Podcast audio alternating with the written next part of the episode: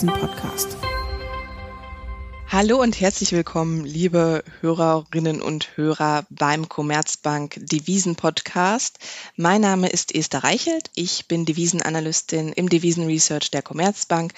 Mit mir verbunden Ulrich Leuchtmann, der Chef vom Devisen Research. Hallo Uli. Hallo Esther. In der heutigen Folge wollen wir uns einmal näher die türkische Lira anschauen. Die hat ja letzte Woche einen kleinen Schwächeanfall erlitten oder einen erneuten Schwächeanfall, äh, nach dem Präsident Erdogan in einem Interview gesagt hat, dass er mit seinem Zentralbankchef telefoniert hat und es zwingend notwendig sei, dass die Zinsen runtergehen, wobei er signalisiert hat, dass das ab Juli, August der Fall sein sollte. Jetzt haben wir Inflationsdaten bekommen, die etwas auf der Unterseite überrascht haben. Die Inflation in der Türkei äh, lag im Mai bei 16,6 Prozent. Der Leitzins der türkischen Zentralbank liegt bei 19 Prozent. Uli, das ist ein positiver Realzins. Da könnte Erdogan doch recht haben. Da ist doch Spielraum für Zinssenkungen. Oder wie siehst du das? Na, ich sehe das nicht so, weil ähm, natürlich momentan ist der Realzins positiv, der Leitzins ist deutlich über der Inflationsrate, ähm, aber es kommt gar nicht so sehr darauf an, wie äh, hoch der Realzins momentan ist, sondern für den Markt kommt es vielmehr darauf an, wie sehr er denn daran glauben kann, dass in der Türkei auch in Zukunft eine vernünftige inflationsbekämpfende Geldpolitik stattfindet. Es kommt also darauf an, ob in der Türkei die Zentralbank dauerhaft gewillt ist, zu hohe Inflation mit entsprechenden Zinsen zu bekämpfen. Und die Worte Erdogans haben genau daran in Zweifel geweckt. Und deshalb glaube ich, ist diese Lira-Schwäche, die äh, nach Erdogans Bemerkungen äh, zu beobachten war, mehr als gerechtfertigt. Denn sie nährt erneut Zweifel daran, ob denn die türkische Zentralbank langfristig und dauerhaft äh, eine inflationsbekämpfende Geldpolitik fahren wird. Ja, der Track Record der türkischen Zentralbank ist äh, tatsächlich desaströs, wenn man sich das mal anschaut. Aber wenn man ehrlich ist, ist das ja jetzt eigentlich schon ein Thema seit vielen Jahren. Denn äh, schon in einem Interview, ich glaube im Mai 2018 war das, äh, hat Erdogan ja diese sehr unkonventionelle Sichtweise auf äh, die Geldpolitik dargelegt. Er ist der Meinung, äh, dass, wenn man sich mal so umschaut, äh, vor allem die Länder eine niedrige Inflation haben, die niedrige Zinsen haben. Und äh, deshalb hat er jetzt eigentlich seit 2018 immer wieder hervorgehoben, dass die Zinsen seiner Meinung nach sinken müssen, um die hohe Inflation in der Türkei tatsächlich in den Griff zu bekommen. Aus Sicht traditioneller oder konventioneller äh, Volkswirte ist das natürlich eine gravierende Verdrehung äh, der Ursache-Wirkungsbeziehungen. Aber Erdogan scheint daran festzuhalten. Ja, er, er hält daran fest. Andererseits muss man sagen, er ist natürlich auch immer wieder mal bereit gewesen, höhere Zinsen zuzulassen. Ja, ähm, wir haben 2018 und äh, Anfang diesen Jahres ja deutliche Zinserhöhungen gesehen. Gut, dieses Jahr äh, wurde daraufhin der Zentralbankchef gefeuert und durch, ein, äh, durch eine andere Person ersetzt. Wir haben aber auch nicht gleich äh, Zinssenkungen gesehen, sondern die werden jetzt für den Sommer angekündigt. Das heißt, zwischenzeitlich gab es ja durchaus mal wieder Phasen, in denen Erdogan auch höhere Zinsen zugelassen hat. Der Punkt ist halt nur, ich befürchte, das ist nicht genug. Es genügt nicht in einer Krisensituation, in der die Lira deutlich unter Druck steht, mal radikal die Zinsen zu erhöhen. Für eine dauerhafte Stabilisierung der Lira wäre es halt notwendig, dass der Markt glauben könnte, dass die Geldpolitik in der Türkei dauerhaft hinreichend restriktiv ist und hinreichend inflationsbekämpfend ist. Und genau diesen Punkt, den zerstört Erdogan halt immer wieder durch seine Bemerkungen, wo er niedrige Zinsen fordert. Ja, genau. Der letzte Zentralbankchef, Nasi Akbal, der wurde ja im November äh, 2020 eingesetzt, nachdem die Lira gravierend abgewertet hatte. Er hat dann die Zinsen deutlich angehoben, zuletzt im März äh, bis auf 19 Prozent. Und äh, ja, dieser letzte Zinsschritt von 17 auf 19 Prozent war dann wohl doch ein bisschen zu viel obwohl Erdogan ja auch äh, im Herbst 2020 durchaus gesagt hat, dass er erst einmal bereit ist, die bittere Pille Zitat, ähm, höherer Zinsen äh, zu schlucken. Ähm, offensichtlich gibt's aber halt dann doch äh, zu hohe Zinsen. Der neue Zentralbankchef Kafsioklu, der hat versucht, ausgleichend zu klingen und hat auch in äh, dem letzten Statement des Geldpolitischen Ausschusses stand auch noch drinne oder wurde versprochen, dass der Leitzins höher bleiben werde als die Inflation. Und äh, ja, ich denke, dieses Interview von Erdogan, ähm, wo er gesagt hat, es ist zwingend, dass die Zinsen gesenkt werden müssen, wahrscheinlich im Sommer, äh, die lassen jetzt daran halt Zweifel aufkommen. Denn äh, wir sehen ehrlich gesagt wenig Chancen, dass die Inflation äh, plötzlich aus heiterem Himmel ähm, in der Türkei sinkt. Denn man muss auch sagen, ne, je mehr äh, Abwertung der türkischen Lira wir sehen, desto größer ist der Aufwärtsdruck auf die Inflation. Also wir sehen jetzt aktuell wieder die größten Risiken für so eine Abwärtsspirale, wo die türkische Lira-Schwäche die Inflation antreibt und äh, die hohe Inflation allerdings aufgrund des politischen Drucks nicht mit höheren Zinsen begegnet werden kann und ähm, die damit dann wieder die Lira-Schwäche antreibt. Das kann ja nicht auf Dauer gut gehen. Ich meine, wir haben mal symbolisch ein Niveau für Dollar-Türkische Lira von 10 zum Jahresende reingeschrieben, aber das ist ja keine Dauerlösung. Irgendwo müssen ja stabilisierende Maßnahmen ergriffen werden, weil sonst ja die türkische Volkswirtschaft äh, in eine neue Krise stürzt. Uli, siehst du irgendeinen Weg, wie die türkische Lira aus diesem Schlamassel rauskommen kann? Naja, ich, ich glaube schon, dass wenn wir jetzt wieder eine Phase äh, massiver Lira-Schwäche sehen würden, äh, Erdogan durchaus auch bereit wäre, wieder Zinserhöhungen zu akzeptieren. Der Punkt ist halt nur, dass die jedes Mal weniger wirken. Also erstmal, weil das Zinsniveau jetzt schon 19 Prozent ist und äh, dann noch höher sein müsste, dann ist natürlich klar, sowas ist nicht allzu lange durchhaltbar. Das versteht der Markt schon von selbst, weil die realwirtschaftlichen Konsequenzen zu negativ wären. Und auf der anderen Seite lernt der Markt auch in jeder dieser Phasen, dass äh, aufgrund des politischen Drucks die türkische Zentralbank dann zu schnell wieder zu einer zu lockeren Geldpolitik zurückkehrt. Und ähm, bei jeder Zinserhöhung, die jetzt in Zukunft kommt, wird es also schwieriger, den Markt davon zu überzeugen, dass die Leitzinsen in der Türkei hinreichend lange hoch bleiben. Und deshalb muss die türkische Zentralbank immer mehr die Zinsen erhöhen, um eine Abwertungsphase äh, zu stoppen.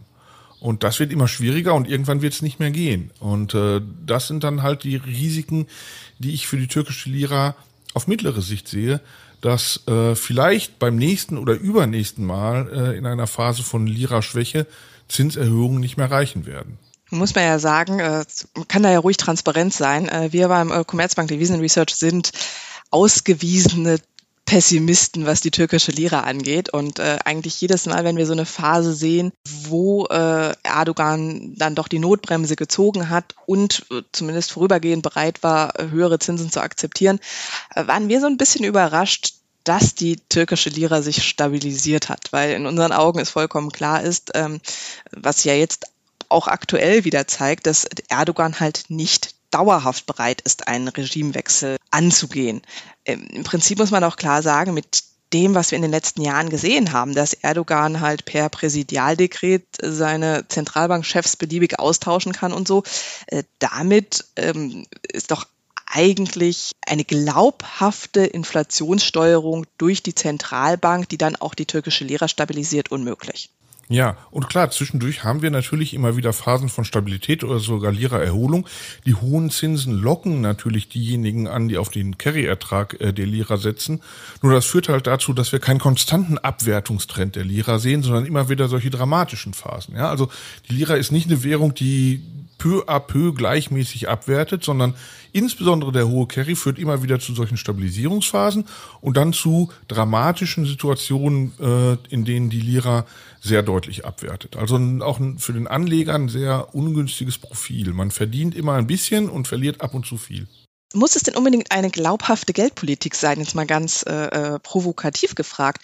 Äh, wie sieht es denn aus zum Beispiel mit ähm, Kapitalverkehrskontrollen oder direkten Eingriffen am Devisenmarkt? Ich muss sagen, es war so im Sommer 2020, glaube ich. Da ähm, hat die Zentralbank das mal geschafft, äh, den äh, Kurs relativ stabil knapp unter äh, 7 Lira pro US-Dollar zu halten. Äh, kann das auch ein Weg sein, auf den sie jetzt wieder zurückgreift, weil sie halt die Zinsen nicht weiter anheben möchte und äh, dann halt lieber direkt am Markt eingreift?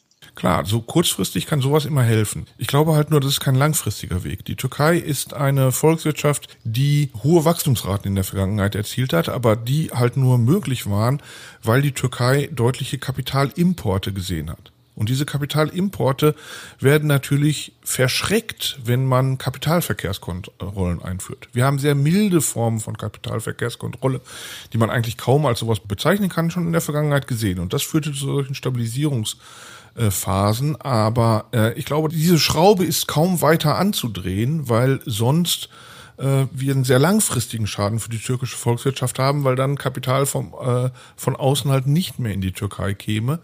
Und das wäre langfristig sehr schädlich. Ja, es ist äh, tatsächlich aktuell unmöglich vorherzusagen, was für ein Politikmix in den nächsten Wochen oder Monaten dominieren wird. Ähm, wir gehen tatsächlich davon aus, dass Kafsioglu, der Zentralbankchef, jetzt wahrscheinlich nicht direkt auf Erdogan reagieren wird und die Zinsen senken wird. Denn wenn man sich die Reaktion der türkischen Lira anschaut, dann wäre das Devisenmarkt Selbstmord sozusagen. Ähm, aber äh, wir gehen auch nicht davon aus, dass er diesem Druck lange standhalten kann, beziehungsweise wenn er dem standhält, dass er dann halt per Präsidialdekret durch einen anderen äh, Zentralbankchef äh, ersetzt wird. Und deshalb haben wir tatsächlich an unserer Prognose festgehalten, die Zinssenkungen im Jahresverlauf vorsieht leichte Zinssenkung. Aber uns ist halt auch klar, dass die relativ schnell gestoppt werden dürften, weil das einen weiteren Absturz der türkischen Lira äh, zur Folge hat. Aktuell äh, prognostizieren wir da einen Kurs von äh, zum Jahresende von 10 äh, türkische Lira pro US-Dollar. Da sind wir bei äh, 12 Lira pro Euro. Ja, das haben wir immer mal als symbolisch angesetzt, aber so äh, utopisch äh, erscheint das gar nicht mehr. Nee, glaube ich auch. Also ähm, ne, jetzt der Sprung auf äh, 8, äh, roundabout 8,70 nach den äh, Äußerungen von Erdogan war ja schon ein Schritt in diese Richtung. Und ähm, der Punkt ist halt, sowas geht dann immer, sowas beschleunigt sich dann halt sehr schnell. Ne? Und deshalb äh, sind solche Werte, die wir da in unserer Prognosetabelle geschrieben haben, sicherlich nicht utopisch. Aber was auch klar ist, dauerhaft kann das nicht weitergehen. Ja, spätestens wenn das BIP-Wachstum einbricht und die Bilanzen des Privatsektors stark getroffen werden, muss sich die Türkei eine Lösung einfallen lassen. Ähm, ob sie dann erstmal auf Kapitalverkehrskontrollen greifen, du hast ja ausgeführt, das ist auch keine dauerhafte Lösung. Äh, wir glauben tatsächlich, dass das geldpolitische Regime tatsächlich glaubhaft zum konventionellen Ansatz zurückkehren muss, bei dem der Leitzins wahrscheinlich massiv steigen wird. Aber das sind nur äh, spekulative Szenarien, weil äh, unter der jetzigen politischen Führung das kaum glaubhaft durchzuführen ist.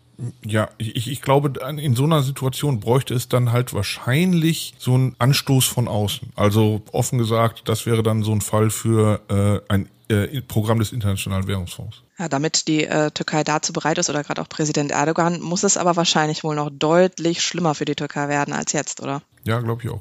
Gut. Das äh, ist mal ein ziemlich deprimierendes Ende unseres Podcasts. Äh, jetzt äh, kann man natürlich auch sagen, okay, die Türkei ist eindeutig ein Sonderfall. Was wir momentan in der Türkei sehen, sehen wir so, glaube ich, in keiner anderen Zentralbank. Äh, kann man trotzdem was für andere Zentralbanken lernen, Uli?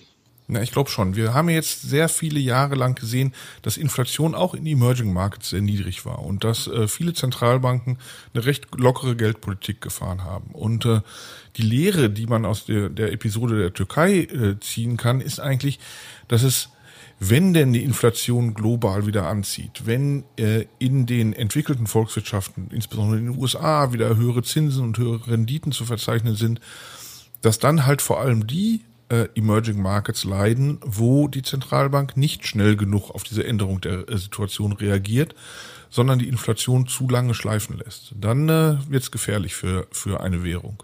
Gut, also was wir gehört haben, ist, äh, für die türkische Lira sieht es in den nächsten Wochen wirklich schwarz aus. Äh, wir werden die Entwicklung natürlich genau im Auge behalten, denn äh, so richtig klar ist halt nicht, wie dieser neue Schwächeanfall der türkischen Lira gestoppt werden kann. Aber äh, auch äh, für die anderen Emerging Markets Zentralbanken kann das halt natürlich ein Warnschuss sein, dass sie ähm, bei der Inflationssteuerung nicht nachlässig sein dürfen, denn so eine Abwärtsspirale kommt tatsächlich schneller, als man denkt, vor allem wenn man, wie wir es für die nächsten Monate und Jahre erwarten, einen Umbruch hat in der globalen Geldpolitik, wenn wir halt darüber reden, dass die US-Zentralbank vielleicht schon bald damit beginnt, ihre Geldpolitik vorsichtig zumindest zu normalisieren. Wenn Ihnen unser Devisen-Podcast gefallen hat, dann abonnieren Sie uns doch gerne auf allen gängigen Plattformen.